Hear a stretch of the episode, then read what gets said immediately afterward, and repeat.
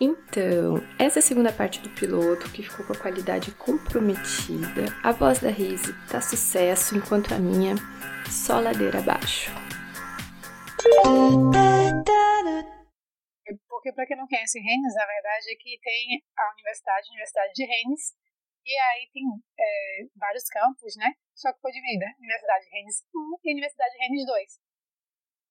Dentro das universidades tem algumas escolas que ficam em lugares separados, mas tem, as pessoas são categóricas, ah, você vem de que universidade? Ah, sou de Rennes 2, ah, sou de Rennes 1, sabe? É bem... Dependendo da universidade que você vem, a pessoa tem um olhar diferente para você. Com certeza. Tanto para algo positivo quanto para algo negativo. Então agora eu estou estudando nas duas, né? Eu estudo em Rennes 1 e Rennes 2. E você vê diferença? Eu gosto mais de Rennes 2, né? Sim, acho que é mais tranquilo, né? Acho que pela estrutura também da universidade, por exemplo, eu, fa eu, eu faço num campus de Rennes 1, no campus de área de administração e tal, é, e em Rennes 2, praticamente todos os cursos eu acho que devem ser em Rennes 2 mesmo, então tá tudo ali muito perto. A gente tem uma biblioteca é imensa, a gente tem é, uma mediateca para estudantes de, estudantes de línguas, né? Eu faço mestrado em línguas e comércio. A gente tem uma biblioteca massa, uma mediateca massa também. Então, assim, a estrutura, eu prefiro N2. Uhum. Já na, no campus que eu faço, o, outro curso, é tipo, não tem uma biblioteca para você estudar, não tem uma biblioteca. Eu cheguei me achando, né? Achando que eu ia ter uma oportunidade, tipo assim, nossa, vou abrir moleque, vou ter duas oportunidades de biblioteca, de lugar para estudar e não sei o quê. Aí eu chego lá, procuro uma sala para estudar lotada, uhum. quase não tem sala para estudar. Na biblioteca você vai, tem que andar para um outro campus ainda por cima. Não, sinceramente, não gostei. Estrutura. não, é bem mal estruturado em questão. Tem muito aluno. É, biblioteca, nossa, é muito, a biblioteca do direito é o inferno na terra. Inferno na terra. Você tem, tem fila pra entrar na biblioteca. Nossa. Imagina. Então eu fiquei assim, nossa, o povo reclama tanto de Gênesis 2, achei que ia entrar em um lugar assim, eu ia sair. Entrar e sair, eu já saí inteligente. Não consegui achar nenhum livro de direito. Sério? Porque, é, mas qual campus que é? Do lado do, do seu campus, lá do centro. Ah, sei. Mas assim, as aulas eram, é, são boas, não tenho nada que dizer das aulas, não. Mas com relação à estrutura, que eu imaginava outra coisa, que como se fosse uma escola de, de administração. Aqui, é, escola é bem vista na França. Quando eu falo é. escola, é universitária, é curso universitário, só que é bem visto. Todas as escolas, né? Porque tem umas escolas também. Mas, em geral, é bem visto, né? Então, eu falava, ah, é uma escola de administração, nossa, então eu achei que eu ia achar todo computador, qualquer computador que eu quisesse até lá, ia ter tudo lá, na minha cabeça, né? Porque eu falava tanto. Não foi bem assim, mas elas eram boas, não tinha, um que reclamar assim sabe? Porque então depois que você acabou o francês, eu fui pro mestrado de direito. E você foi direto para esse tá? Ou não? Não, depois, né? depois eu fui, eu voltei pro Brasil, aí terminei minha faculdade. É verdade. Eu voltei para a França, não comecei a estudar assim que eu voltei, eu trabalhava na escola, um programa de intercâmbio também. É, aí eu fui assistir de português. Aí depois, no ano da graduação, porque meu mestrado não tinha nada a ver. Aí depois eu voltei do Brasil, e do Brasil não, de Bordeaux, aí fiz um ano da graduação aqui, poder é, meio que fazer uma equivalência entrar nesse mestrado que eu estou agora. Mas a ideia inicial nem era fazer essa equivalência, a ideia era, ah, quero mudar de área, então vou fazer uma outra graduação. Para fazer, não pensar no mestrado, porque se eu sabia que se eu fosse pensar longe, eu ia parar, não ia fazer nada. Então eu pensava, pensar longe assim, de, de quantidade de anos de estudo, sabe? Então eu falei, ah, vou fazer a graduação, e aí é isso, por enquanto a minha ideia é essa, só fazer a graduação e depois Aí eu fiz um ano da graduação, tentei o mestrado, e quando eu tentei o mestrado, eu passei no mestrado. Então aí eu não fiz o último ano da graduação. Mas é muito complicado isso. Acho que isso dá um podcast inteiro. Sim, não, a parte é que a gente está excluindo a, a da administração. Uhum. Da, da papelada, sabe? Para eles, eles estão acostumados com eles, eles estão no sistema. Mas quando você chega, é muito trabalho. Mas você acha também que, por exemplo, sua graduação no Brasil é na área de, é na área de química, não é isso? É. Uhum. Era química ambiental? Isso. Porque o que eu vejo também é que as pessoas que vêm fazem mestrado exatamente na área diferente das pessoas que fazem o mestrado que numa área parecida. Uhum. Sei lá, um exemplo de conhecidos que fizeram é, o, mestrado letras e fizeram a graduação em letras, né? fizeram literatura no mestrado. Uhum. Meio que uma continuação, sabe? No meio da linha de pesquisa e tal. A ideia do mestrado. E é, no meu caso, não é uma continuação, tanto é que eu tive que fazer um ano da graduação. Então, para mim, eu acho que foi bem penoso com relação a essa mudança de área, porque por mais que eu tinha feito, tenha feito um ano da graduação, a graduação aqui são três anos. E uhum. aqui, ah, só para o pessoal ficar sabendo, você, quando você faz o BAC, né, que é o exame depois do ensino, do ensino médio, às vezes o seu próprio ensino médio já tem a ver com o que você vai fazer depois. Uhum. Por exemplo, eu tenho colegas que já veio de um ensino médio relacionado a línguas. Então, tinha muito mais língua no ensino médio. Outros que já veio para essa parte mais empresarial. Então, tinha, já tinha disciplinas da área administrativa, sabe? Sim. É, então, quando chega na, graduação, meio que já foi iniciado. E eu não fiz nada disso, só fiz um ano de graduação e fui para o mestrado. Então, eu tive muita dificuldade, porque tinha disciplina que eu nunca tinha visto nada parecido o professor estava falando para alunos do mestrado que já tinham visto essa disciplina de alguma forma. Sim, é, aí é descoberta, né? Não sei se com, com relação ao seu mestrado teve coisas assim, mas pelo menos para mim foi mais difícil do que eu já tinha feito uma disciplina de um outro mestrado quando eu vim em intercâmbio e era na mesma área que eu estudava no Brasil. Uhum. Então, para mim foi muito mais legal a disciplina no sentido que eu fiz, não é que foi fácil, mas foi mais tranquila, porque é o meu mestrado que não tem muita relação com o que eu já fiz antes, sabe? Sim. Pra você, qual foi o grau de dificuldade? Eh, a graduação foi mais difícil do que o mestrado ou não? Foi. A graduação foi mais difícil que o mestrado, você acha? Foi o ano que eu fiz a graduação. Porque aqui, como são, são três anos, né, como eu falei, meus colegas que fizeram os três anos dessa graduação falaram que o segundo ano é o mais difícil. E foi exatamente o segundo ano que eu fiz. Eu peguei logo a, coisa, a melhor coisa que tinha. E daí só podia ser eu, né, nesse caso. É, é vamos passar direito. Vamos né? passar, vamos passar. Viemos aqui pra quê? Pra isso. e daí, eu acho que talvez seja por isso até que fui selecionada, né? Que eu perguntei depois porque eles me selecionaram. E aí, o coordenador do mestrado falou que o fato de ter feito o segundo ano dessa graduação foi importante para poder, para poder, junto com a graduação no Brasil, fazer uma equivalência para que eu pudesse entrar no mestrado. Mas no seu caso, era, era bem parecido o que você fez no Brasil com o que você estudou aqui? Não, não porque na verdade era aqui mesmo, né? Aquela coisa de laboratório. Era, era, na verdade, a química mental era como. Na verdade, é para melhorar, é para remediar tudo aquilo que a química industrial prejudicou o meio ambiente. A gente tinha um pouquinho de direito ambiental, né? Mas a gente sobrevoava sobre as leis ambientais do Brasil, do Paraná. Então foi bem difícil. Eu tinha 17 matérias É que tem muita matéria. Nossa senhora, meu Deus. Você olha essa grade e você fala, tá, chora. Não chora, não olha, para de olhar porque borrou.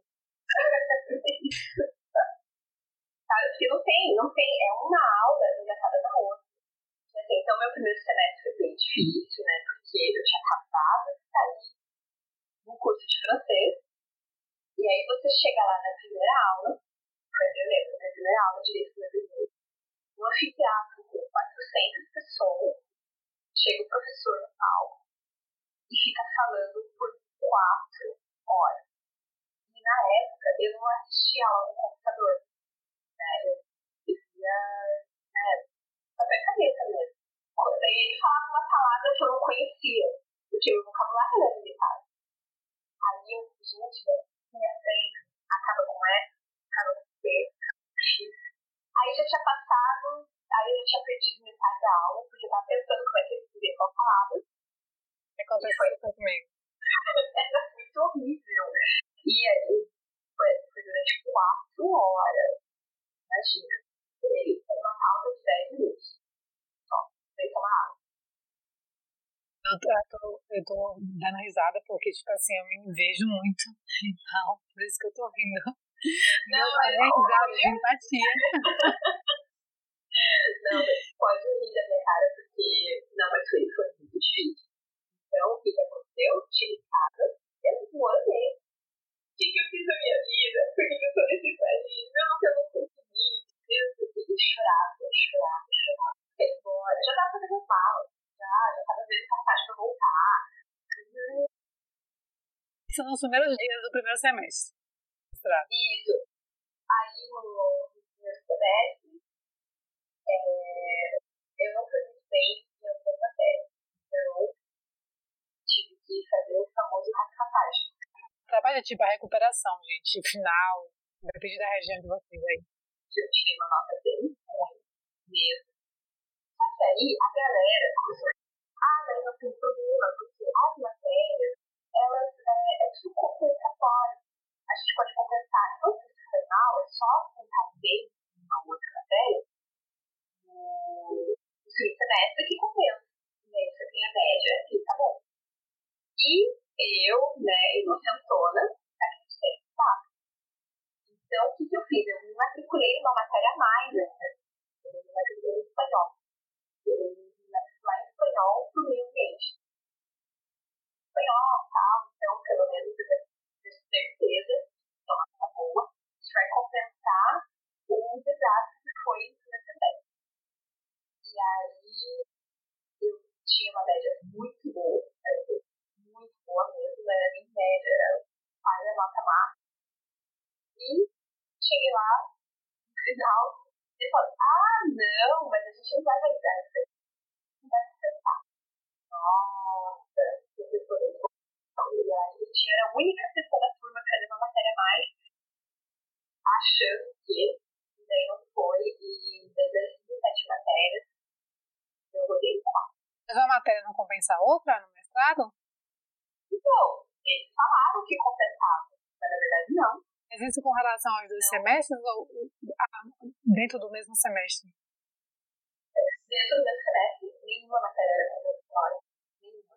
Hum. Todo mundo achou que era. Todo mundo achou que era. E eu caí muito nesse papo, porque eu tinha certeza que eu falei, bom, certeza, eu vou ter nota boa e eu vou poder dividir nos pontos das matérias que eu não estou indo bem.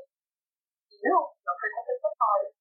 Então eu rodei quatro matérias, só que foi bem foda, porque lá você não pode no segundo ano do mestrado, não passou em tudo, né? E você, como que era o pessoal? Tinha diferença do pessoal da graduação e do pessoal do mestrado? Na graduação, eu acho que no mestrado foi melhor. Graduação. É. A galera era mais A galera era mais solidária e também porque na, no mestrado éramos um grupo, digamos assim, menor. A graduação aqui tem muita gente. Uhum. Então, é complicado, às vezes cada um pega uma disciplina aqui, uma disciplina ali, então é difícil fazer uma rede de apoio. Eu já cheguei no segundo ano, então as pessoas já se conheciam, que não ajudou. Uhum. Ah, pessoas que faziam português, porque assim, fazia inglês, francês, espanhol e português. As pessoas que faziam português junto comigo, pessoas que estavam repetindo o ano, então elas não tinham todas as disciplinas turma, tipo, porque a, turma, a parte de português era pequena, que fazia o português como opção, sabe? É, então a gente tinha, éramos quatro ou cinco, uma pessoa nunca foi, outra brasileira, e ela, ela também não precisava ir todos os dias, porque ela, como tinha tido bebê tinha pouco tempo, ela tinha um. Era. Não sei como fala em português, mas ela fazia atividades domiciliares. Ela só ia quando ela queria, porque ela gostava de ir também e duas francesas que elas não pegavam todas as matérias porque elas estavam repetindo o ano, então elas já tinham feito assim como você, então elas pegavam algumas. Então muitas vezes eu ficava sozinha. Mesmo numa turma cheia, que acontecia de tá, eu pegar a uhum. disciplina com a mesma galera que fazia italiano como opção e não fazia português. Era uma turma cheia, só que eles estavam super entrosados entre eles e eu não. Não foi fácil, não foi tipo assim, ah, não foi aquela abertura e tal, vem, estamos aqui abertos, não. Porque já se conhecia, tipo assim, eles nem eram mal educados comigo, a gente só não tinha relação. É, é porque eles já estão lá desde o primeiro ano junto, aquela coisa da integração, sei lá, é. né? É mais é difícil de se inserir um grupo assim, e tem aquela percepção de que, ah, ela não vai ficar aqui para sempre eu acho que eles nem ligavam, sabe? É só não ligar. Não ligo. Não me importa. Não é? 100% nem. Tem um ser humano ali? Tem. Ok, ótimo. Sabe? A gente conversava às vezes. Não era aquela coisa de não, a gente não conversa e tal. Mas também não era. Não tinha ajuda entre. Não tinha uma ajuda, um ajudar o outro. É tipo assim, entre eles pareciam ser solidários. Mas eu tive sorte que as meninas que repetiram um ano, a gente começou a ter uma relação mais próxima, assim mesmo a gente não se vendo sempre. Então, tipo, quando Sim. elas não iam, eu pegava material para elas, porque eu sempre fui Caxias, eu ia sempre. E, lá, eu, quando eu tinha algum material novo para poder estudar, eu mandava para elas. E meio que foi assim que eu fui criando uma relação, sabe? E aí elas, elas me enviavam também. Elas já, elas já tinham feito algumas matérias, já tinha todo o conteúdo. Então, elas estavam repetindo, então elas me davam material. E olha como o mundo, é uma, o mundo gira, né? A pessoa que mais me deu material para poder no segundo ano é, assim, o pessoal só passa material quando vai conquistando a confiança, né? Te vi, você é estrangeiro e toma aqui minha aula que eu anotei. Não foi assim, pelo menos comigo não foi assim. Você tem uma certa confiança, depois começar a te mandar. Não é aquela coisa, ah, pobrezinha, não. E que ótimo que eu tive não. sorte que ela me mandou. E o mundo gira tanto que depois, como eu pulei um ano da graduação e fui pro mestrado, eu já tinha todas as matérias e aí meus colegas fizeram o segundo ano, né? Terceiro e entraram no estado um ano depois de mim. Então eu tinha toda a matéria. Então era eu que tinha, eu era a bola da vez. E como essa menina tinha me dado tudo, eu dei tudo pra ela, sabe? Então quando é que ela imaginou que eu, estrangeiro, ia ajudar ela em alguma coisa? Entendeu? Isso é muito legal. As voltas que o mundo dá. Foi massa, porque, tipo, exemplo de retribuir, né? E como eu sabia como era difícil, foi difícil pra mim, eu retribuí, tipo, ao top, digamos assim.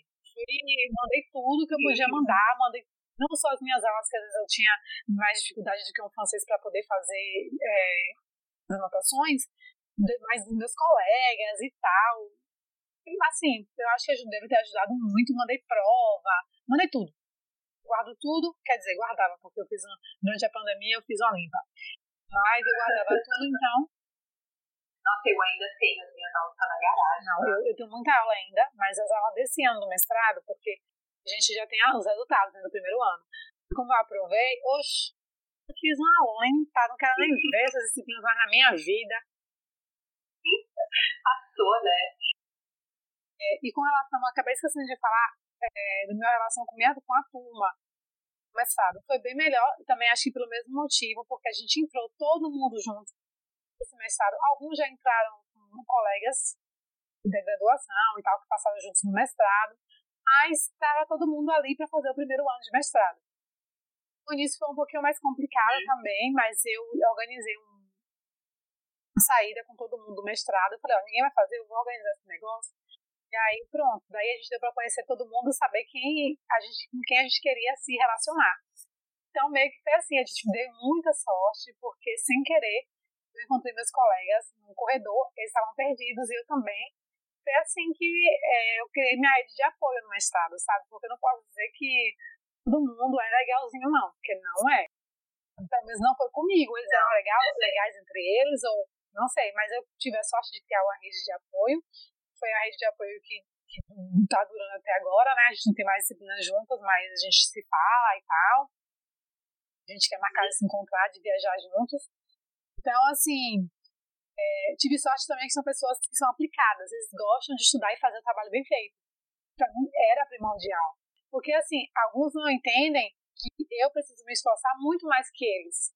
Porque, gente, é nítido. A, primeiro, que a, a, a, base não era a mesma, eles tiveram praticamente todos a mesma base. Segundo, não é minha língua materna. Por mais que eu seja professora de francês, não é minha língua materna. Então, quando o Rê falou que a gente levava o computador, é porque o professor fica falando durante duas horas ou mais e você fica escrevendo tudo que o professor falou, falou porque ele não dá material de apoio, ele mesmo fala que, que vai cair na prova o que ele falou, aí você perdeu uma frase e fica logo doida. Então, assim, para eles, para os franceses, é difícil copiar tudo e tem. É, já vi algumas anotações que falta coisa, que não consigo entender. Então, para a gente que é estrangeiro, é mais difícil ainda. Então, tipo assim, tem colegas que não entendem isso. Ah, é mais difícil, mas não faz nenhum esforço para que, quando está fazendo trabalho em grupo, porque eu, eu, por exemplo, tenho que me esforçar muito em todos os trabalhos, porque eu nunca sei como vai ser a anotação. Mas não, tem uns que fazem médio em tudo, mas sabe que vai dar um jeito de passar, sabe? Acabou quando a gente respondia a pergunta do esse, com relação à distância né, dos professores, meio que, ah, é, sei, eu, respondi não respondendo. Então, eu acho também que é, no Brasil a gente tem uma relação muito mais próxima, inclusive as aulas são muito mais interativas, o que favorece a, a criação dessa relação. Porque aqui, como a aula é muito mais o professor fala, você escuta, um pouco interação, então acho que isso até dificulta. E, inclusive, eu acho que os professores colocam essa barreira, né? Você é o aluno, eu sou o professor e ponto. Então, também para mim, eu acho que é bem mais distante é, do que era no Brasil. Apesar de ser melhor do que na graduação, não é, não é o meu ideal. Mas tem alguns professores que são bem, assim, legais também, sabe? Então, já eles não, eles são bem humanos. Eu tinha um professor, inclusive eu escolhi ele para ser meu tutor de estágio, ele tentava aprender os nomes das pessoas no anfiteatro. Ele estudava os nomes antes da aula e falava, ah, Risolândia, você vai responder tal coisa. Poder ir assimilando o nome do pessoal. Eu achei isso incrível. Tinha muita gente, então, poxa, ele se esforçou bastante, sabe? É, parece besteira, mas para você, eu já dei aula, e chego numa sala de aula, tem 30 alunos, tem que lembrar o nome dos 30, demora um pouquinho. E ele só tinha aula com a gente duas horas por semana. Ele se esforçava, então é assim. É, então tem muita gente assim também muito legal também, como em todo canto, né, digamos assim.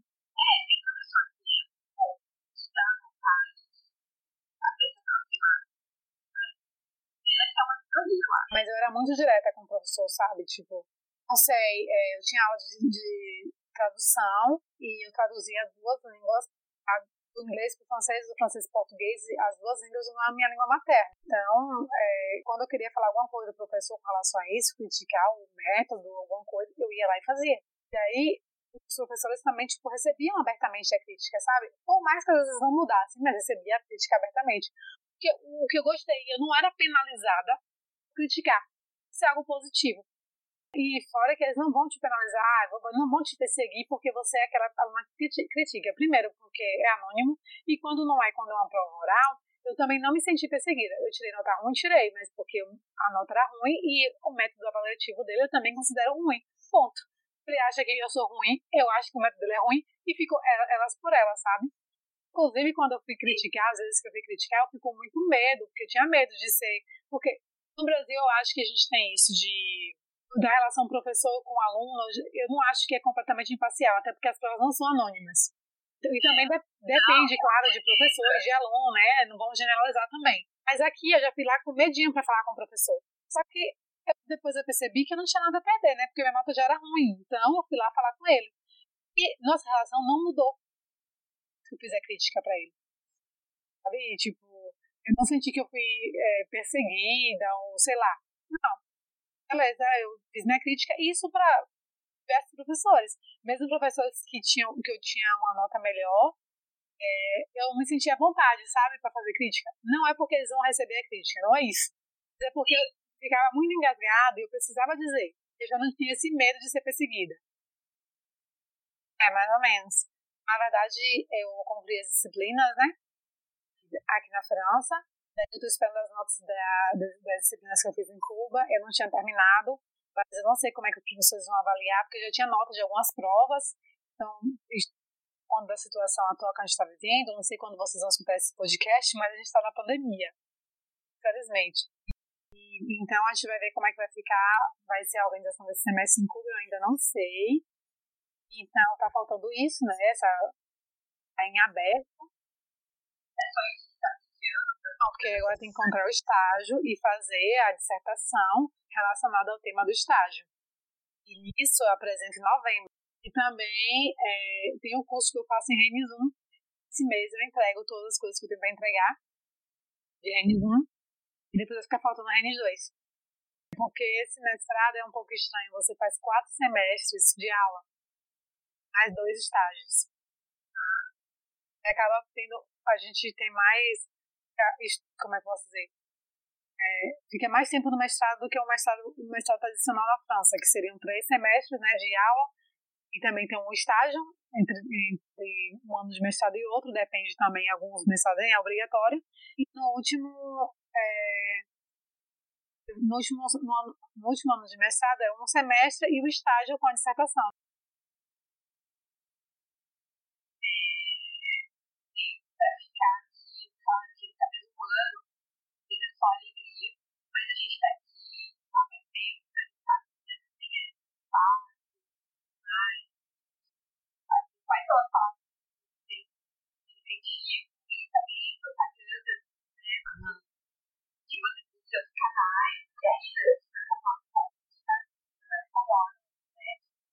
Lá, velho, que tem um monte, um monte de seguidores, só fica besta.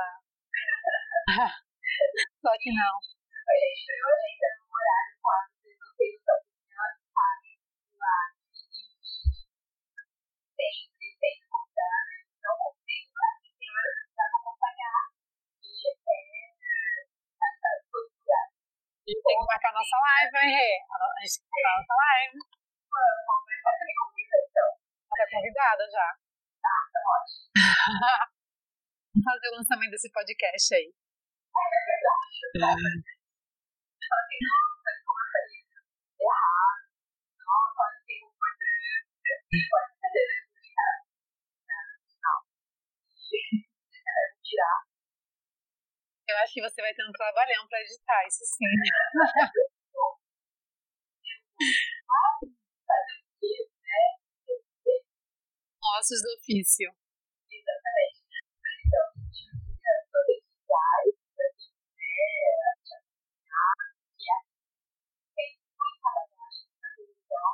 Obrigada, assim eu fico me achando. Então, é, tem um canal no YouTube, meu canal é Risa no Mundo. Eu tenho um Instagram, arroba Risolândia. É, Risolândia é meu nome, Risa é meu apelido, então é R-I-S-O, Risolândia normal. Então, lá no meu canal e no meu Instagram eu falo sobre viagem e intercâmbio. E fico muito feliz em falar desses temas e cada vez que eu tenho que falar sobre isso, porque é uma coisa que eu gosto muito com relação a dicas para dar para o pessoal que está escutando a gente falar sobre estudos na França, primeiro, gente, aqui a gente falou de perrengue e de perrengue, mas e, e explicou, tentou explicar um pouquinho como é o sistema, só que, assim, é muito prazeroso também, eu acho que quando o diploma dela deve ter sido muita alegria, eu, não passei por isso no mestrado ainda, mas quando eu recebi o meu ano de graduação, que a gente tem diploma, no segundo ano tem um diploma, fiquei muito feliz. Então, quando a gente passa e tal, tudo isso vai acabando também é uma conquista muito grande, justamente porque não é fácil. Claro que a gente, eu e Rê é um caso bem específico, porque não é como eu falei para vocês, não, a gente não fez uma linha seguindo a mesma área completinha. Acho que se for o seu caso, talvez seja mais fácil. Se não for, é pensar que isso tudo vai passar, né? Passou para Rê, né? Tá passando para mim. Então, e se eu tiver alguma dica para dar, relação a viver aqui na França e tal, e com relação aos estudos é entenda a metodologia. Veja o que os outros estão fazendo, converse com pessoas que já passaram por isso, para que você possa fazer mesmo. Por exemplo, ele que chegou aqui antes de mim na França, é, digo, gente chegou ao mesmo tempo em 2012, mas eu fui embora e tal, e teve um monte de burocracia que eu não fiz e refez antes de mim. Então ela me deu várias dicas. Então, isso foi primordial para que, tipo, é, eu errasse menos. Né? E eu, a minha ideia com o meu Instagram e com o meu YouTube é fazer a mesma coisa, porque eu tive muita sorte de ter rede, de ter outros amigos que me deram super dicas. Não procurem conversar com pessoas já passaram por isso, procurem assistir coisas com relação a isso, escute um podcast da Rei, que vocês vão ter dicas maravilhosas. É, e com relação aos estudos mais especificamente, entenda é, tudo. o que é coeficiente, o que não é, qual é a matéria obrigatória, o que não é. Isso logo quando você entrar na universidade. Seja especialista. Porque, como o Rei falou, né, nem sempre os colegas da gente, não é porque são franceses que vão dar as dicas certas, porque às vezes nem eles sabem. Então, eu. Pois é, eu falei para uma, uma, uma das minhas colegas, fulana, você não precisa fazer essa disciplina. Porque você está aqui, eu não entendi porque você está fazendo disciplina. Ela estava fazendo disciplina a mais, porque ela não tinha entendido o sistema. Pois é, você teve ajuda dos seus colegas, né? Ninguém, não teve ninguém para falar para você que não era para fazer. Não é. Você pode estudar isso tudo no site dessa universidade, você encontra todo o material para poder entender como é a universidade. Vá na secretária, alugue a secretária e te vê se for necessário. Mas entenda o sistema, porque se você entender o sistema, você sabe em qual. É, há uma expressão que a gente fala em português, onde vai colocar os seus ovos, em qual. Não lembro agora em português, mas é, onde você vai investir. Então, acho que essa é a minha dica.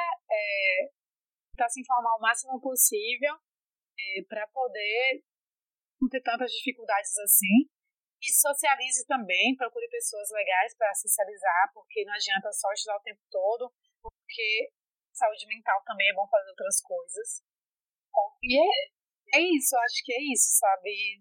Eu tô aqui aberta para quem quiser entrar em contato comigo para perguntar alguma coisa com relação ao meu mestrado, ou com relação à vida aqui, e também, até por o podcast está aí. Então, fique à vontade para entrar em contato com a gente.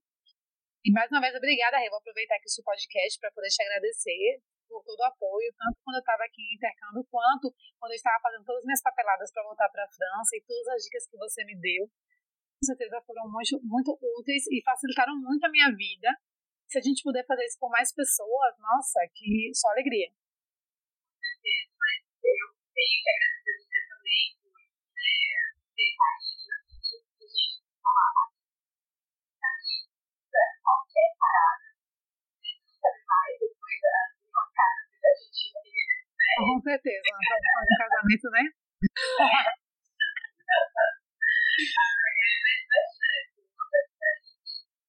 Hoje a gente tem que como é para ti uma coisa um uma coisa. A gente tem.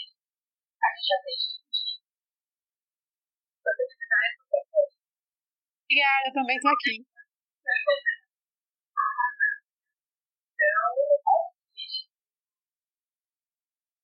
Compartilha nosso podcast aí, que a Rei vai arrasar. Esse é só o primeiro. Quem sabe você vai ser convidado para o próximo podcast da Rei. Compartilhem muito, papo de trem. E Rei, muita boa sorte nesse novo projeto na sua vida. E não tenha vergonha, não. Vá com tudo que você vai arrasar. Obrigada.